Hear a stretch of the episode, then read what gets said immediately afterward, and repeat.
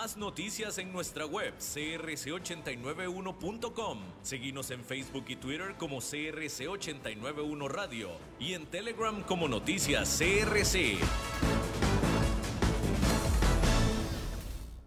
CRC 89.1 Radio y Cadena Radial Costarricense no se hacen responsables por las opiniones emitidas en este programa. Transcomer, puesto de bolsa de comercio, presenta a las 5 con Alberto Padilla.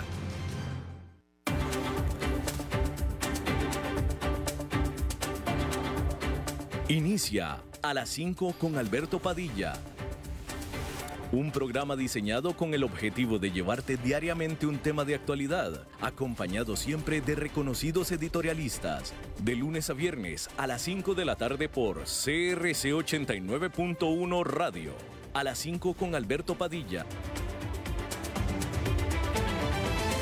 Hola, ¿qué tal? Saludos, bienvenidos a esta emisión de A las 5 con su servidor Alberto Padilla. Muchísimas gracias por estarnos acompañando. Gracias por estar ahí le mando cálidos saludos desde la señal y las instalaciones de CRC 89.1 Radio en San José, Costa Rica, desde donde estamos transmitiendo hasta el punto en el tiempo y en el espacio en el que usted nos está escuchando, porque estamos saliendo en diferentes vías simultáneamente.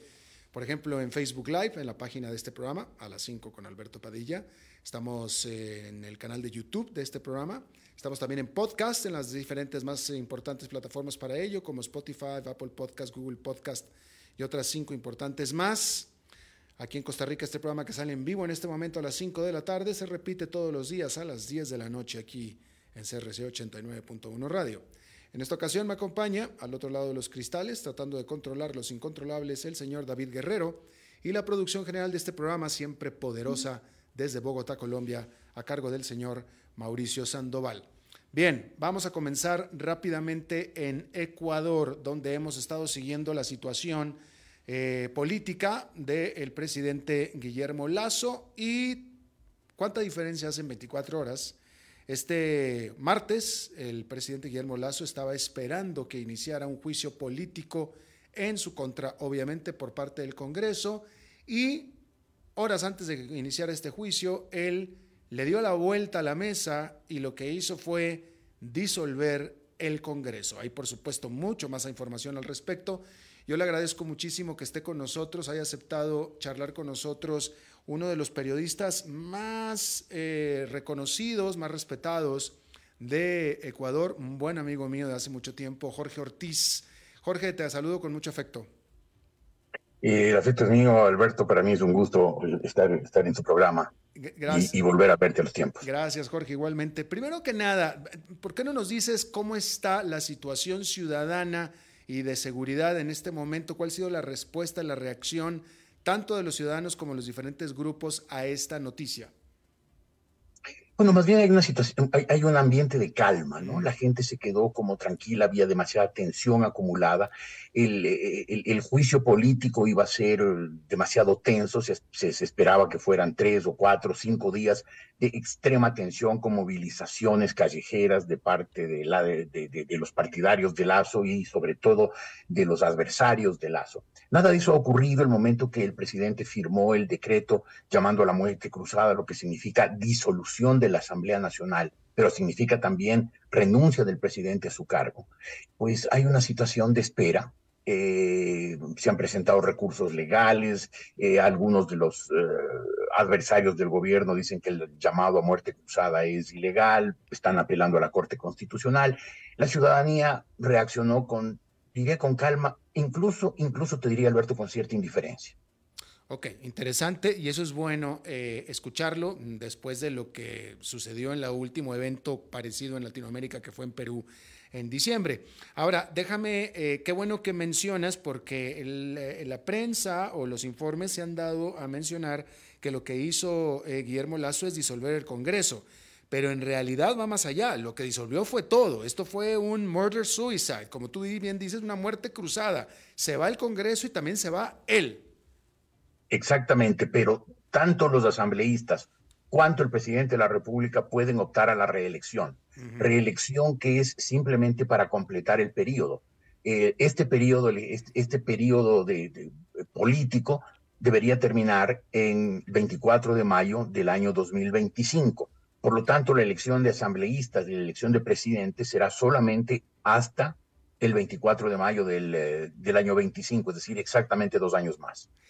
Y Jorge, eh, esta medida que tomó el presidente Lazo pareciera ser que está pegada a derecho. Él tenía el derecho legal de hacerlo.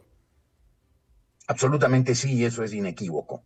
Incluso algunos de sus adversarios más eh, puros eh, reconocen que el presidente de la República tenía el derecho a hacerlo. Esta fue una, eh, una inclusión en la, en la constitución hecha durante el correísmo, que era pues una forma de librarse eventualmente de un Congreso opositor. Correa pensaba quedarse el resto de su vida, el estilo de Ortega en Nicaragua, de Maduro en, en Venezuela, eh, y por lo tanto pues quería tener un una herramienta, herramienta constitucional que le permitiera disolver el Congreso en caso que el Congreso estuviera en contra de él. Por lo tanto, el correísmo ha tenido hoy que aceptar, tragando espeso, pero ha tenido que aceptar lo de la muerte cruzada. Quienes no lo terminan de aceptar son los socialcristianos, el partido del exalcalde de Guayaquil, Jaime Nebot, y del expresidente León Flores Cordero, porque saben o temen por lo menos que las elecciones les van a ser completamente adversas a ellos. Ah, ahora déjame te pregunto, este juicio político que le iba a hacer el Congreso al presidente de Ecuador, ¿tenía mérito? ¿Era claro que el presidente de Ecuador había cometido delitos de corrupción, etcétera? Me atrevería a utilizar la palabra indecente, Alberto, para calificar ese juicio político. Mm. Es la primera vez que se habla de peculado por omisión. Se acusa al presidente de la República de haber, eh, de no haber hecho nada para detener los, las presuntas irregularidades incluidas en un contrato de servicios petroleros eh, que fue firmado en el año 18 y que tuvo un adendum en el año 20, es decir, antes de que Guillermo Lazo fuera presidente. Eh, esa figura del peculado por omisión no existe en la ley. El peculado existe por comisión, hay que cometer peculado, no es el caso de Lazo. Además, de que eh, fue evidente que algunos de los asambleístas que más duramente increpaban a Lazo el peculado por omisión, pues habían incluso por escrito recomendada la, la revalidación, la, prolongación de ese contrato que ahora ellos mismos impugnan. Eh, el problema es que Guillermo Lazo eh, nunca supo gestionar políticamente la presidencia de la República. Él no entendió que la presidencia de la República es un cargo político que hay que gestionarlo políticamente. Él creyó que por su experiencia exitosa en la empresa privada, que es que manejar la presidencia era una gestión gerencial como el banco que él presidió. Si se gestiona bien las cuentas de un banco, el debe, el haber, los proveedores, los clientes, etcétera, pues la junta de accionistas iba a estar muy contenta. El problema es que obviamente pues gestionar un país, un país complejo, multicultural, multiétnico, eh, conflictivo como el caso del Ecuador, pues evidentemente con eso no bastaba y eh, las está pagando y las consecuencias de no haber entendido mm. cuál era su cargo. Fíjate que qué interesante, Jorge. Déjame te, te planteo esto. Esta es una reflexión mía. Eh, eh, y a ver si tú estás de acuerdo. Creo que estarías de acuerdo porque lo acabas de describir. Uno de los problemas que yo he visto con los empresarios eh, que, acceden al poder y que quieren tomar el poder es, como tú lo acabas de decir, ellos son empresarios. En, su, en su ADN, un empresario, y no quiero decirlo peyorativamente, pero es que es la verdad, en su ADN un empresario es un dictador. Se hace lo que él dice en su empresa. Él es el jefe, él pone y dispone. Y entonces, eh, en la política no es así. En la política hay que hacer política y hay que meterte con una serie de gentes indeseables que si fueras empresario los hubieras corrido desde el principio, pero en la política no lo puedes hacer. Me parece que eso es lo que estás describiendo que le pasó a Guillermo Lazo. No está acostumbrado a negociar, no está acostumbrado a la política. Él creyó que con gestionar bien las finanzas públicas, la macroeconomía bastaba, que el país lo iba a clamar. Después del correísmo, la economía ecuatoriana quedó en una situación completamente turbulenta, desordenada, caótica, con mucha deuda externa, eh, eh, hipotecados durante mucho tiempo los, las exportaciones de petróleo. Y él creyó pues, que con poner en orden las cuentas fiscales, los demás, empezando por la popularidad, le vendría por añadidura Y ciertamente eso no pasó. Puso en orden las cuentas fiscales, el déficit fiscal eh, cayó dramáticamente de 8 mil, de 8 mil millones a alrededor de 1.500 y descendiendo. Aumentó el empleo, el gobierno dice medio millón de empleos creados en dos años, tal vez la cifra esté un poco inflada, pero hubo creación de, de empleo. Eh, ha habido algo de inversión, sobre todo en los primeros meses, cuando parecía que el gobierno de Lazo iba a ser estable y duradero. Eh, eh, logró una vacunación masiva de la población, de las mejores, quizás tal vez la mejor de América Latina. Pero obviamente eso no bastaba si no había gestión política. Mm. Nunca gestionó la política, nunca se preocupó de tener operadores políticos, de tener también una política de comunicación que le cuente a la gente eso. Y tampoco, ya en los meses eh, recientes, cuando ya tenía superávit de caja, cuando había disponibilidad de dinero en, la, en el Tesoro Nacional, no se preocupó de convertir esa, ese orden de las cuentas fiscales en bienestar inmediato, cercano, rápido, visible para la gente. Y entonces la popularidad de él que escaló eh, muy rápidamente entre mayo y diciembre del año 2021 por la vacunación. A lo largo del 22 cayó y cayó y cayó. Y claro, se puso, les dio alas a sus adversarios. Hay un pacto absolutamente contra natura entre la izquierda turbulenta, la del socialismo del siglo XXI, la que presenta Rafael Correa, con la derecha que era oligárquica y que ahora es populista, que encarna Jaime Nebot. Es un pacto incomprensible, injustificable, que trataron de negarlo todo el tiempo mientras pudieron. Y que claro, ellos, este pacto se sintió alentado al ver que la popularidad de Lazo caía, caía sin parar y así estamos como estamos. Bueno, estás, es que tú acabas de mencionar dos nombres que son justamente los dos animales políticos más grandes en este momento de Ecuador, eh, Jaime Nebot y Rafael Correa, que cuando Rafael Correa era presidente, ambos siendo de Guayaquil, no se veían ni en pintura, no se podían ver ni en pintura. Yo tengo la teoría contraria, Alberto, fíjate. Yo creo que había un pacto, un pacto nunca confesado, un pacto cien veces desmentido. Pero yo creo que desde que Correa asumió la presidencia del Ecuador en el año, en enero del año 2007, llegó a un pacto de convivencia, de no agresión con Nebot. Yo no te toco Guayaquil, tú no me, tú no me mueves, tú no me revuelves las aguas tú me dejas tranquilo gobernar el resto del país, Guayaquil es una isla que la manejas tú, la provincia del Guayas es tuya, yo no te toco. Y creo que sin, sin, simpatizarse, posiblemente sin tener ni, ni, un solo tema de convergencia, eh, respetaron ambos el pacto, no se tocaron, no se tocaron. El presidente Correa nunca intentó interferir en las decisiones del municipio de Guayaquil, como si interfirió en las decisiones de prácticamente todo el resto de municipios del país. Al mismo tiempo, Nebot no utilizó su popularidad en Guayaquil y la fuerza de su partido para hacerle ninguna oposición verdadera al gobierno de, al gobierno de Correa. Y creo que ese pacto se ha mantenido desde entonces, 2007, más de 15 años, eh, intocado, y en los últimos años se reveló en todo su crudeza. Eh, de tal manera entonces, Jorge, que estás diciendo que es este pacto y esta alianza entre eh, Nebot y Correa la que está, eh, la que generó el juicio político en el, en el Congreso contra Lazo. Sin duda, es eh, una alianza de los dos. Ellos tienen en conjunto prácticamente la mayoría. ¿Qué, qué ganaría ahí Jaime Nebot? Eso es lo que nadie sabe y es por eso que resulta tan incomprensible el pacto. Cuando yo mencionaba eh, esto del pacto entre los dos hace meses, hace un año y medio, hace dos años, eh, me decían no puede ser, ¿qué gana Nebot? Yo creo, mi teoría es que eh, Jaime Nebot siente que en el centro derecha, y especialmente en el centro derecha de la costa, cuya ciudad más importante es Guayaquil, eh, él es el dueño, él es el, señor feudal, y que, que, haya aparecido Guillermo Lazo, costeño, del centro derecha, y encima no proveniente de las clases aristocráticas o oligárquicas, sino un hombre que provino de la clase media y que se enriqueció por su trabajo, pues le parecía que era una especie de insubordinación, un, un siervo de la gleba se subleva contra el señor feudal, eso es intolerable, intolerable.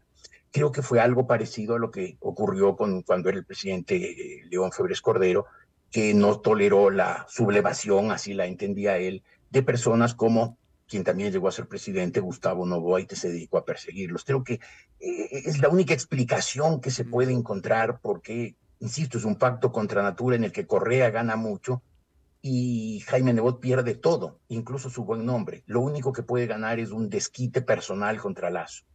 Exacto, por eso justamente te preguntaba.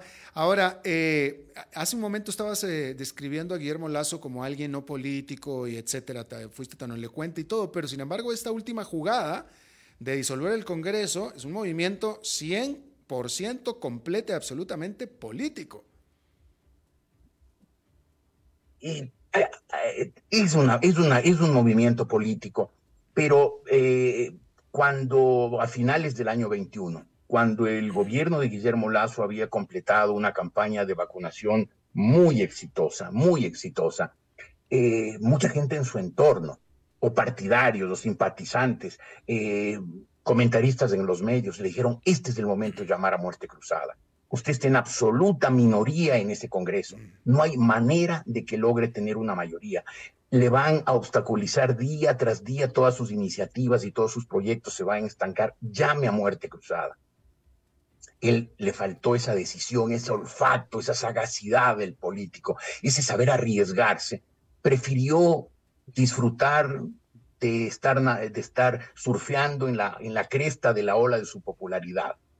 No hizo nada y en el año 22 empezó el declive del gobierno, un declive que se volvió vertiginoso y que terminó en lo que hoy terminó. A Lazo se le acabó su mandato, tendrá que entregar el poder con bastante pena y con muy poca gloria a finales de este año. ¿Y tú esperarías que busque la reelección?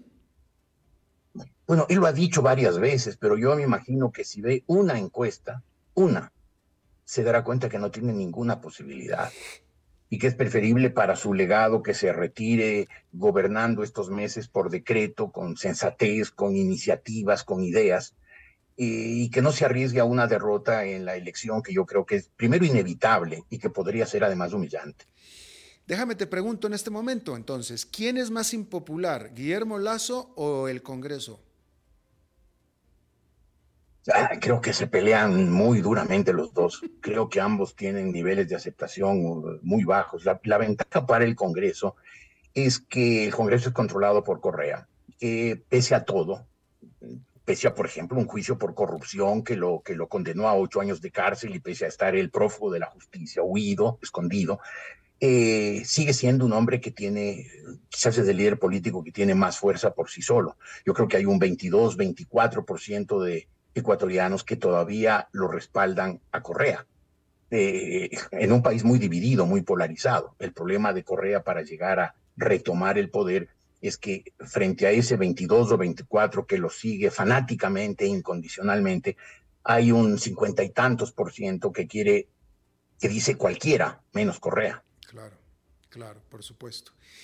Jorge Ortiz, periodista ecuatoriano, buen amigo personal, te agradezco muchísimo que hayas charlado con nosotros esta tarde, Jorge.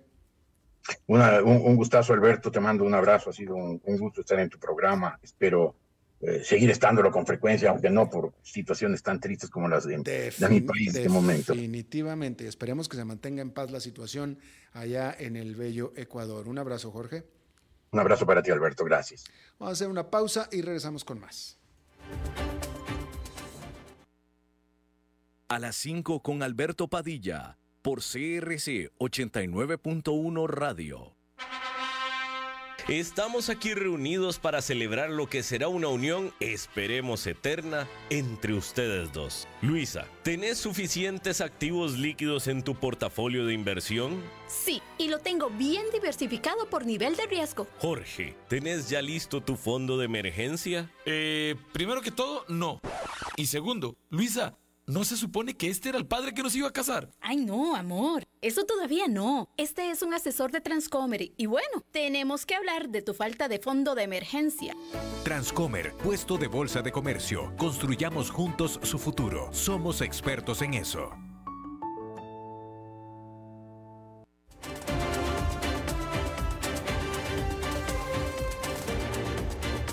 Seguimos escuchando a las 5 con Alberto Padilla. Bien, gracias por continuar con nosotros. Eh, vamos a hablar de las noticias más importantes a esta hora de este día, de miércoles. Hay que decir que la economía de Japón se expandió a una tasa anualizada de 1,6% entre enero y marzo, es decir, el primer, trimestre de este año, eh, que es la primera vez en tres trimestres consecutivos que presenta un crecimiento. No está mal, 1,6% no es mucho crecimiento, pero si se trata del primero después de venir de una recesión, no es un mal crecimiento definitivamente.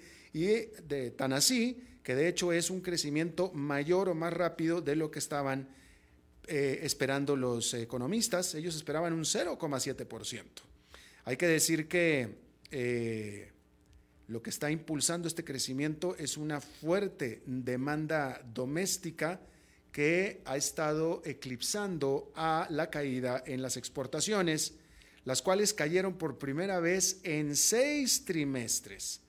Hay que decir que ante esta noticia, la Bolsa de Valores de Japón subió a su nivel máximo en 33 años en la jornada de este miércoles.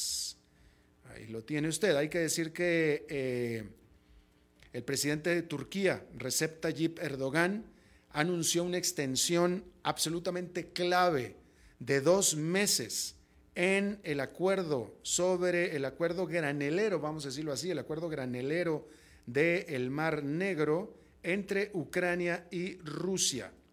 Este acuerdo, que fue precisamente eh, negociado eh, entre Turquía, conjuntamente entre Turquía y las Naciones Unidas, permite a Ucrania el exportar sus cosechas a través de puertos clave en el Mar Negro y este acuerdo original expiraba este jueves y la propia Rusia ponía en tela de duda si lo iba a extender, es decir, si iba a permitir esta salida de exportaciones sin molestar a estos barcos. Y bueno, ya se extendió, absolutamente clave. Es absolutamente clave no tanto por Ucrania en sí, es clave para el mundo y específicamente para África, que se alimenta de los granos ucranianos. Y por supuesto que hay que mencionar que se trata de un triunfo diplomático para el presidente de Turquía, quien está buscando la reelección en una segunda vuelta ahora el 28 de mayo. El que fuera presidente de Francia, Nicolas Sarkozy, perdió su apelación en contra de una convicción por tráfico de influencias y por corrupción. Y por tanto, ahora, justo como tenía planeado, este, tendrá que servir un año encerrado en casa, prisión domiciliaria, portando un brazalete electrónico. Tenía originalmente, no le fue tan mal porque tenía originalmente una sentencia de tres años, sin embargo, le quitaron dos años. Así es que no está tan peor el asunto para él. Hay que decir que Sarkozy fue un presidente de centro derecha entre 2007 y 2012 y fue convicto en el 2021 de tratar, tratar de sobornar a un juez cuando ya era expresidente. Nicolás Sarkozy casado con la modelo y cantante Carla Bruni. Bueno, la Agencia de Ayuda de las Naciones Unidas dijo que necesita 2.600 millones de dólares para sus esfuerzos humanitarios en Sudán mientras continúa la pelea entre las dos facciones que son el ejército de Sudán y la milicia conocida como las Fuerzas de Soporte Rápido. Hay que decir que algunas 25 millones de personas, que es la mitad de la población del Sudán, necesitan ayuda y protección, de acuerdo a las Naciones Unidas. Hasta ahora, 900 mil personas han sido desplazadas por este conflicto. 900 mil personas es absolutamente muchísimo. Hay que decir que este miércoles la Organización Mundial Meteorológica, que es esta agencia de las Naciones Unidas que monitorea el clima y el estado del tiempo, publicó sus predicciones para los siguientes cinco años. Y por supuesto, como era de esperar, no son estas nada positivas. La Organización Meteorológica Mundial reconoce que las temperaturas promedio anuales, con, casi con toda seguridad, casi con toda seguridad, es decir, una probabilidad del 98%, romperán récords de nuevo antes del 2027. Esta organización también pronostica una probabilidad del 66% de que las temperaturas promedio globales excederán 1,5% de los niveles preindustriales por al menos un año durante este mismo periodo, es decir, de aquí al 2027. La probabilidad es del 66% de que de aquí al 2027, al menos un año, la temperatura promedio sea por encima de 1,5% respecto de los niveles preindustriales. Esto es importante, lo de la probabilidad del 66%, porque el año pasado esta probabilidad la ponía el organismo al 48% entre el 2022 y el 2026, en un 48, ahora subió a un 66. Y en el 2015 esta probabilidad era prácticamente de 0%.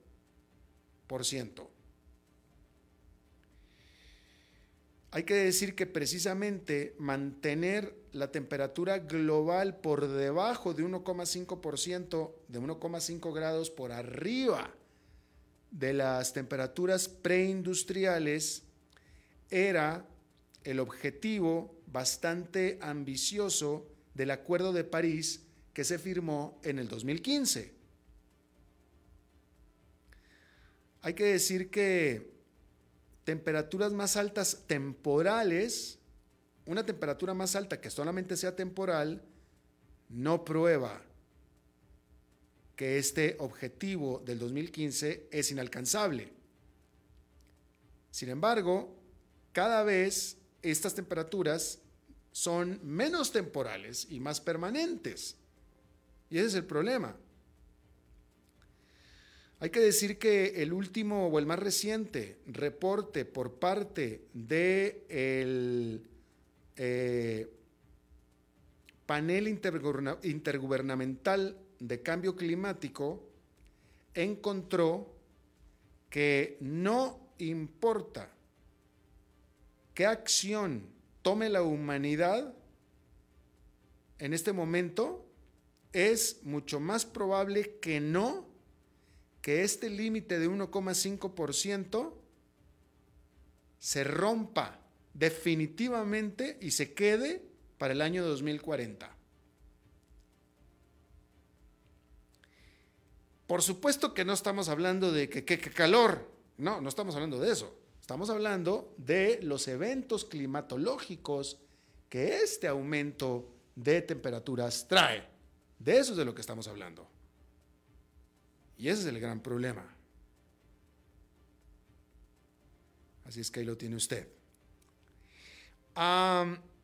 déjeme le comento, ayer yo le estaba hablando aquí eh, acerca de la predicción que tenía eh, Warren Buffett, no la predicción, no, discúlpeme. Eh, bueno, pues sí, bueno, pues sí, sí es predicción, porque ayer le estaba hablando de que Warren Buffett, que es el, primer, el principal inversionista del mundo, había rematado todas sus acciones de la empresa de microprocesadores más grande del mundo, que es taiwanesa.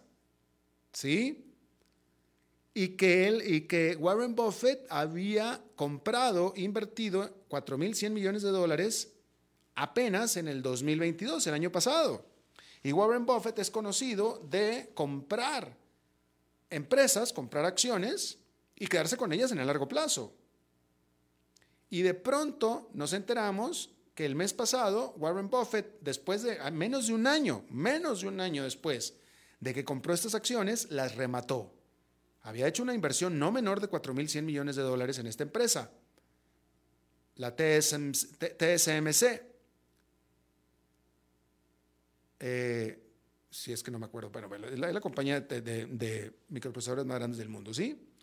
Y la razón por la que lo hizo es porque básicamente él como empresario, como inversionista, vio, determinó que el riesgo de que China invada a Taiwán es simplemente demasiado alto para su nivel personal de confort. No necesariamente que él está convencido de que va a suceder, pero que simplemente el riesgo es demasiado alto para su, sus estándares, vamos a decirlo así. Todos los inversionistas tenemos estándares. Usted tiene estándares, todos. ¿Sí? Y usted hace una inversión, usted hace un gasto de dinero en una propiedad, en una lo que sea, y usted mide el eh, nivel de riesgo. Y usted tiene un nivel de riesgo tolerable. Y Warren Buffett lo tiene. Hay que decir que Warren Buffett es muy conservador. Pero es interesante que él, cuando compró estas acciones en la segunda mitad del año pasado, no veía el riesgo que ahora ve. Y por tanto, digamos que este riesgo se salió de sus parámetros y remató. Lo que nos trae al tema de Taiwán, ¿no? Eh, de nuevo, Warren Buffett no dijo, yo sé que China va a invadir Taiwán, pero simplemente para él le parece demasiado riesgo. Y mejor se lo pasó el dinero a, a Japón. Bueno, esto se lo repito porque ahora Elon Musk, que es uno de los principales inversionistas estadounidenses en China, fundador de Tesla y que tiene una Gigafactory en China, en una entrevista en el medio CNBC este martes, él en la entrevista volvió, eh, él en lo personal dijo, no, bueno, él no dijo que él cree que China vaya a invadir Taiwán. No dijo necesariamente que él cree que vaya a suceder. Lo que dijo literalmente Elon Musk fue, China es lo que dice. China dice que Taiwán le pertenece y que eventualmente va a ir por Taiwán. Y entonces una, frase que, usa, que usó Elon Musk en esta entrevista que a mí me llamó mucho la atención es, a esas declaraciones, dijo así, voy a parafrasear, pero dijo, a las declaraciones que China hace sobre Taiwán no hay necesidad de leerle nada entre líneas, porque son bastante claras. Y China dice que va por Taiwán. Y yo no dudo de China, no tengo motivos para no dudar de China. Eso fue lo que dijo Elon Musk. Así es que ahí lo tiene usted. Eh, ya son dos, dos grandes inversionistas, empresarios eh, estadounidenses que creen o están convencidos de que China hará un movimiento sobre Taiwán. Lo que es muy llamativo, dado que este presidente de Estados Unidos, Joe Biden, ha dicho lo que de todos modos ya se sabía, no, no tenía que ser Joe Biden. Pudo haber sido Donald Trump o Barack Obama o eh, eh, eh, George Bush, etcétera, etcétera, ¿no? De que Estados Unidos va a defender a Taiwán. Pero cómo estos dos inversionistas que son estadounidenses piensan que China va por Taiwán al margen de lo que Estados Unidos amenaza y diga. Ahora, Elon Musk no tiene nada que desinvertir en China ni mucho menos, porque, bueno, este es otro tema, porque eh, toda esta situación geopolítica ha alentado el famoso nearshoring, en el que eh, grandes capitales, grandes inversiones de China han salido de China para irse a otros países, notablemente México, precisamente por los riesgos eh, geopolíticos de esta situación, de las tensiones entre Estados Unidos y China. Elon Musk no tiene problema, porque su Gigafactory es para el mercado chino.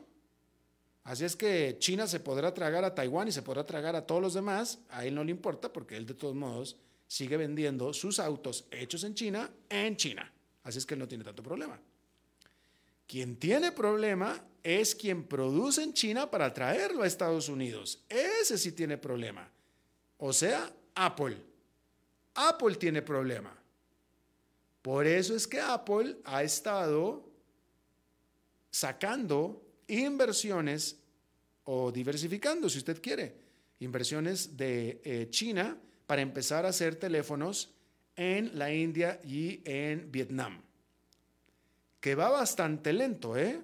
Va muy lento, que es algo que menciona Elon Musk en esta entrevista, por cierto, también. Eh, pero de nuevo, no es el modelo que está siguiendo Elon Musk, así es que él no tiene problema. Pero reiterar, reiterar eh, este asunto que dice, eh, que repite a Elon Musk, repite básicamente lo mismo que dijo el día de anterior Warren Buffett, lo cual definitivamente es bastante, eh, pues, pues, hiela la sangre. Imagínense usted, imagine, o sea, no, sería sería es terrible, o sea, es que sería terrible. Hablando de, efectos geopolíticos internacionales y de choques internacionales, sería muy, muy duro, muy feo.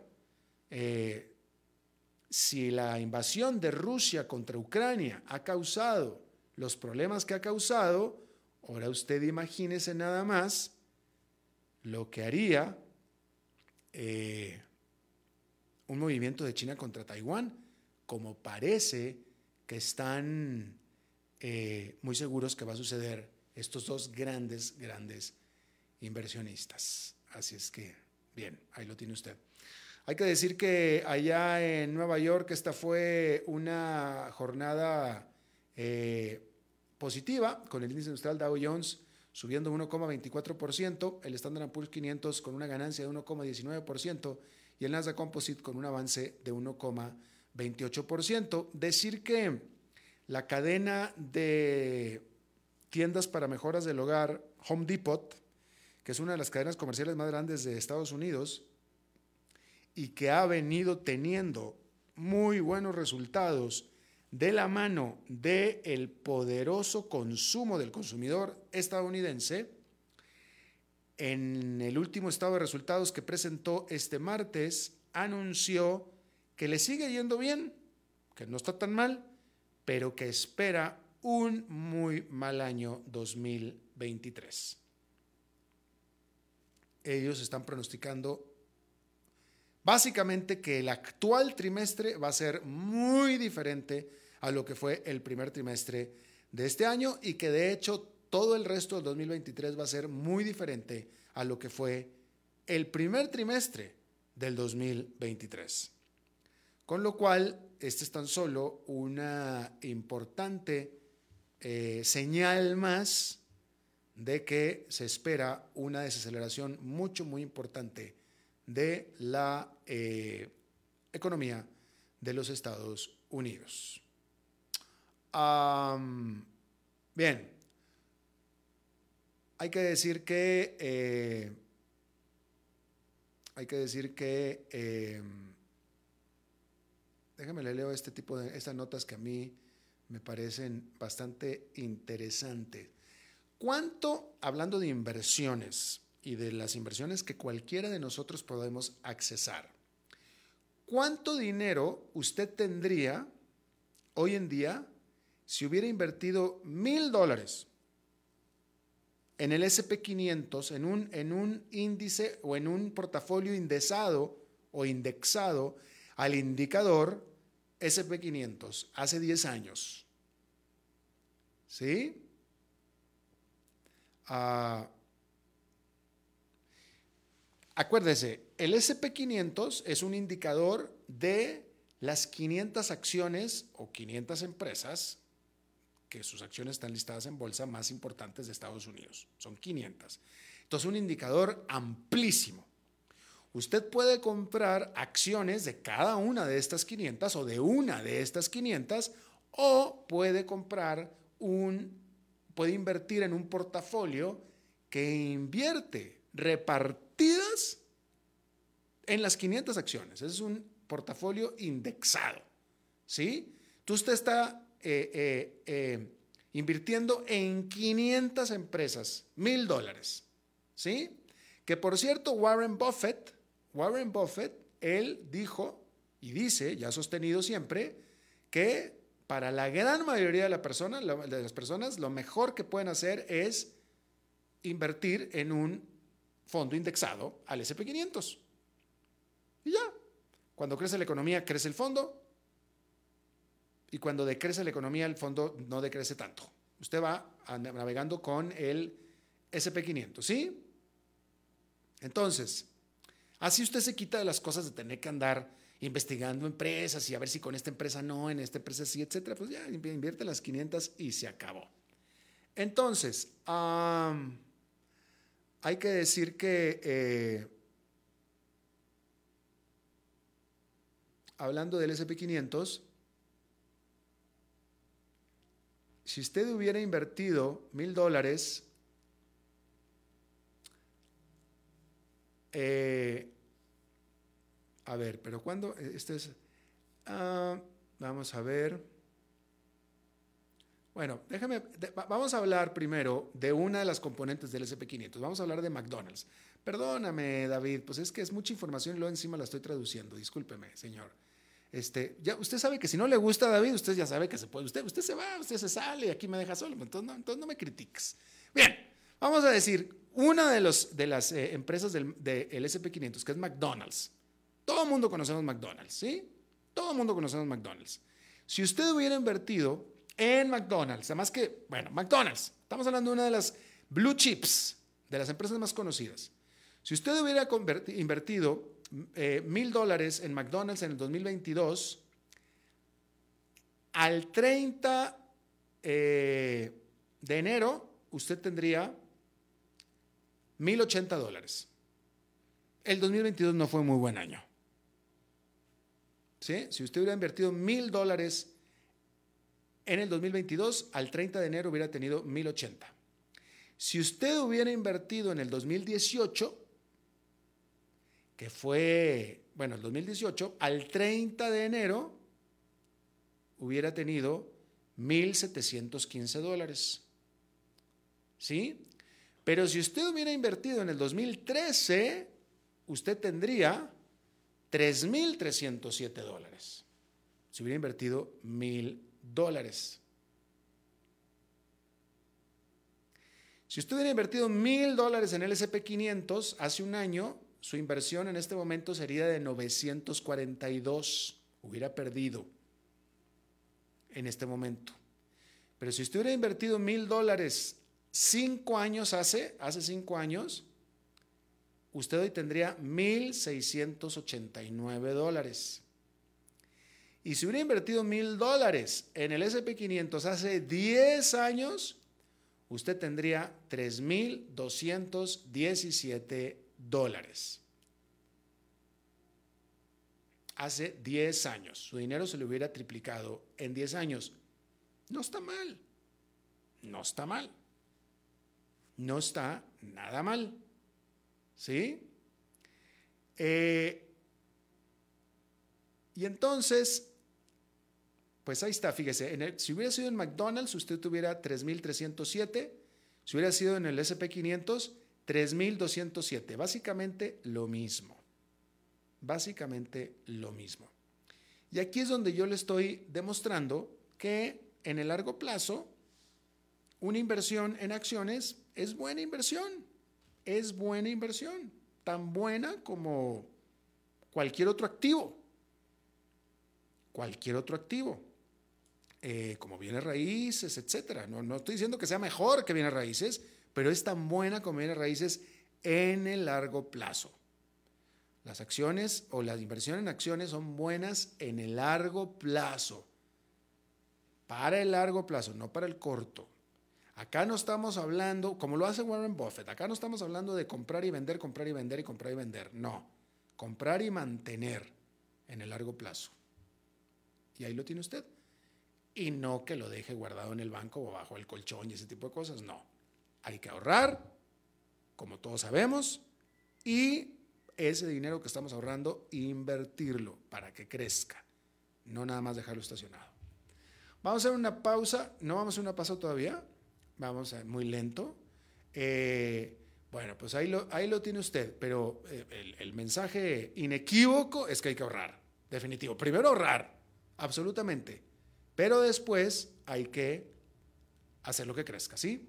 Vamos a una pausa y regresamos con más. A las 5 con Alberto Padilla, por CRC 89.1 Radio.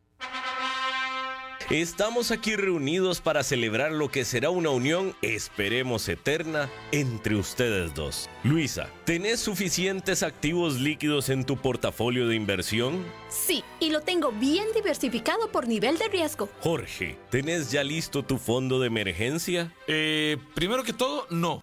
Y segundo, Luisa, ¿no se supone que este era el padre que nos iba a casar? Ay, no, amor. Eso todavía no. Este es un asesor de Transcomer y bueno, tenemos que hablar de tu falta de fondo de emergencia. Transcomer, puesto de bolsa de comercio. Construyamos juntos su futuro. Somos expertos en eso.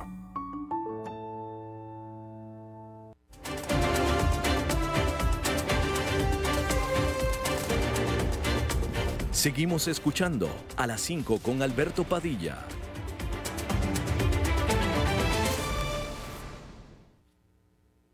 Bien, eh, gracias por continuar con nosotros. Ah, ¿Están que en pausa todavía? Bueno, estamos, ok, es que es miércoles, hoy es miércoles y los miércoles es cuando se une a, nos, visita, tenemos la visita y la colaboración de nuestra buena amiga y colega Maritza, pero estamos esperando el enlace porque ella está en su programa, en su propio programa, en nuestra estación hermana 94.7, así es que hay que esperar para la, eh, para la eh, eh, oportunidad para analizarlos en ese eh, programa. Tenemos un problema. eh, ahí está. Hola, hola, aquí estamos. Maritza. ¿Aló? Hola, Maritza.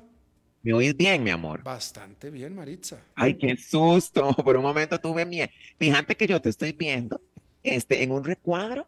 Ajá. Este, si, si, si levantas tu mano y decís, "Ay, te- ahí, ahí te veo. Hola. Milagrosamente estás en este país. Es un milagro. No, no es un milagro, no, no, aquí paso mucho tiempo, aquí este país me encanta mucho, yo aquí es donde yo elijo vivir la mayor parte del Pues, tiempo. No sé qué decir. Vos pasás de un lado a otro como un pajarito viajero. Ah, sí. Pero fíjate que hoy te traigo, mi amor precioso. Estuve investigando, bueno, pues con esta cosa de, de, de, este, de la tecnología, mi amor. Eh, te voy a hacer una pregunta. Oh, oh. Este, vos has entrado a la cuenta de OnlyFans, a, a, a vinear, a ver. Sí, sí, sí he entrado, sí, sí conozco lo que es OnlyFans, sí, sí, Sí, mi amor. sí. Y, y has visto, por ejemplo, eh, o sea, pero eh, fíjate, eh, o sea, ya, ya tenés una cuenta, sos, tenés un usuario ahí, digamos, cabecita de algodón, ca- No. hot cabecita de algodón o algo No, así. no, eso sí no, no tengo, no, no tengo cuenta, no. No. Pero si has entrado a vinear. Ah, no sé qué sea la palabra esa, pero a Ay, mirujear. sí, cierto. a curiosear. a, a, a, a, a- a- ¿cómo se dice vinear, Robertito, en, en, en mexicano? A- A a- chismorrear. sí, a- eh, pues a, a ver, nada más Sí, a ver. a- mirujear, ahí, a- sí, sí, sí, sí, sí, sí. Curiosidad. a- gracias, mi amor, a Sí. A curiosear. curiosear, sí, sí, sí. Bueno, es que fíjate que yo también. Yo soy muy curioso. Yo también. Y eso es, eso es una virtud, ser curioso. Este, si un científico no es curioso, entonces no podría descubrir tantas cosas. Exacto. Fíjate que yo enteré, navegué como un pececillo este, en este mundillo del OnlyFans y me he encontrado, hice un top five de las cuentas más extrañas que existen en OnlyFans. Bueno, primero antes que, primero que nada, ¿por qué no nos escribes a la gente que no sepa qué es OnlyFans? OnlyFans, mi amor, es una página donde la gente sube material de cualquier tipo, eh, sobre todo eh, eh, em, se ve más de tipo este, erótico, las mujeres suben y hombres también sus fotos, qué sé yo, en, en, lencería. Hay otras que, que son desnudas. Entonces uno paga para ver ese contenido, videos y fotografías. De eso se trata esta cuenta. No necesariamente es de índole este, erótico. Hay gente que sube eh, fotos de sus pies, hay gente que sube de todo. Pero eh, mayormente se usa, mucha gente gana muchísimo dinero este, sobre todo las chicas, con videos y eh, cuestiones así medias picantonas. Entonces, fíjate que yo he estado pensando si me abro una página de esas, este, para, yo qué sé, arreglos florales o alguna cuestión así. Y Alberto, fíjate que anduve navegando. Y como siempre los invito a que investiguen, este, porque esto no me lo estoy inventando, el que, el, que diga esto es mentira, métanse para que vean que es verdad, que estas cuentas existen. Fíjate que hice cinco de las cuentas más extrañas que existen. Este, hay una mujer, Alberto, ya vos que estás metido también ahí en OnlyFans, te invito para que le veas, que busques a Evelyn Miller. Evelyn Miller es una australiana y ella es famosa en, en OnlyFans porque tiene dos vaginas. ¿La de ella y de una amiga o No, ojalá, mi amor. Ella, este, la naturaleza la dotó con dos vaginas. Entonces, fíjate que ella... O sea, que puede eh, tener dos novios a la vez. Básicamente sí. Ok. Fíjate que ella en su biografía, eh, donde uno entra, dice, tengo una condición rara que me ha bendecido con dos vaginas pone sistemas reproductivos y hago videos calientes con ellos. A ver, permíteme. A ver, ¿Ah? aquí ¿cómo se llama ella? Evelyn Miller. Ay, bebé, este viejo donde está buscando a, las dos vaginas. Pero siempre lo hace. Ay, anda yo, yo, yo, Ay, no, me puse nerviosa. yo tengo que Evelyn, Evelyn, Evelyn, Evelyn, no, Evelyn, ¿verdad? Miller. Sí, sí. Bueno, pero Alberto, ahorita buscas ese porque es, contenido caliente. Entonces, dice que esta chiquilla, este, ella dice que usa sus dos vaginas. Veme qué emprendimiento y qué visión. Que una la usa para el trabajo y la otra de manera personal. Como si fueran celulares.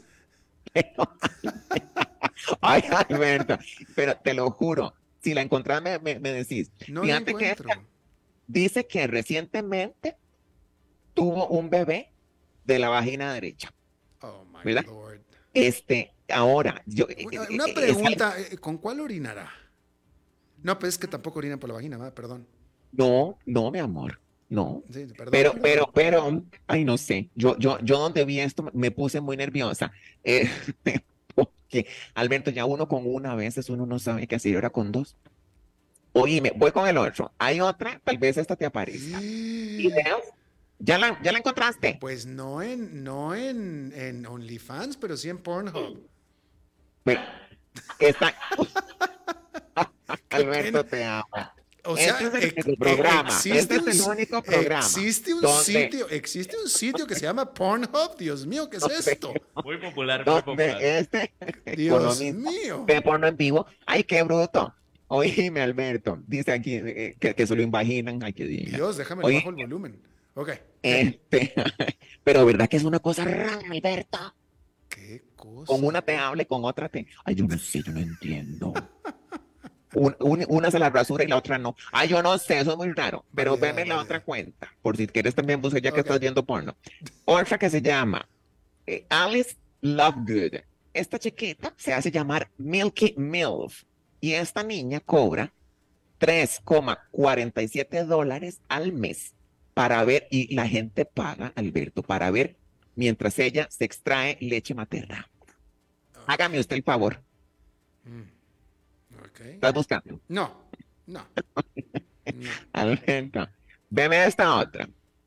Gainer Bull. O sea, eh, eh, eh, hemos de pensar que hay gente que lo ve eso como sexual. O sea, ¿cuál es el atractivo de ver a una mujer? es que acordate que existen fetiches, mi amor. Ay, Dios mío. Hay gente, yo no entiendo, ese es el ser humano, esa es la sexualidad humana, mi amor, eso nos hace extraños también y únicos. Hay gente que le encanta ver pies, hay gente que le encanta simplemente ver ropa interior. Ya la gente está jodida. Dios mío. Bueno, ¿cuál, es la tercera? Veme este otro, veme este otro. Este se llama Gainer Bowl. Esta no tiene nada que ver como con estos temas. este señor lo que hace es, vos pagás y puedes verlo engordar. Eso Este lo veo gratis todos los días por aquí cerca. Alberto Feo no. Alberto Feo no. No, Feo bueno, no. o sea. Yo también podría ponerme hoy. Oye, fíjate que este chiquillo come al día más de 10 mil calorías, que son más o menos cuatro veces más de lo que está recomendado para un adulto. Entonces, eh, eh, dice que él dice que hay gente que le excita eso, ver cómo él come y cómo se va engordando. Ay, encima también. Como si fuera un pequeño marranito que dejas ahí para Navidad. Alberto, ¿qué está pasando con el mundo? ¿Y la gente le paga? La- mi amor, la gente paga para ver eso. Veme este otro. Ahí vamos. Jenna Phillips. Esta chiquita cobra 20 dólares por al mes. Y ella, ella actúa, ella finge ser una cachorrita. Una puppy girl. Sí, una Bonnie, Bonnie o Poppy. Poppy, ella es Poppy. Ella es bueno, Poppy. esta todavía, y fíjate que esta todavía gana. una, una perrita. Es una perrita, claro, este, hay que despulgarla y demás. Entonces ella, usted paga y ella finge que, es- que este ser la mascota. Y usted le tira el hueso. Este, veme qué cosa, qué cosa. Es- y se va poniendo peor. Esta se llama, esta yo he hablado con esto, con- yo hablé de ella con vos, me acuerdo en, en alguna de nuestras aventuras. Fíjate que se llama Stephanie Mato, que ella vende flatulencias Ay, no.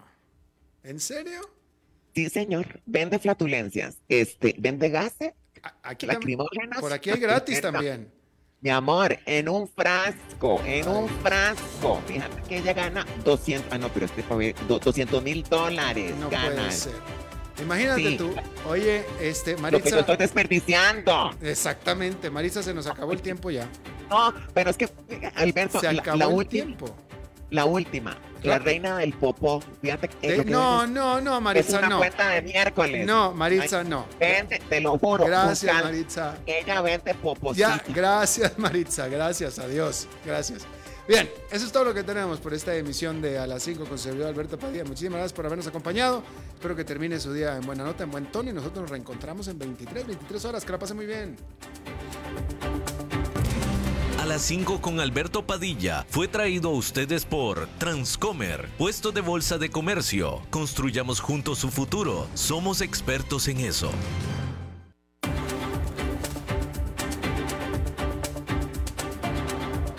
Concluye a las 5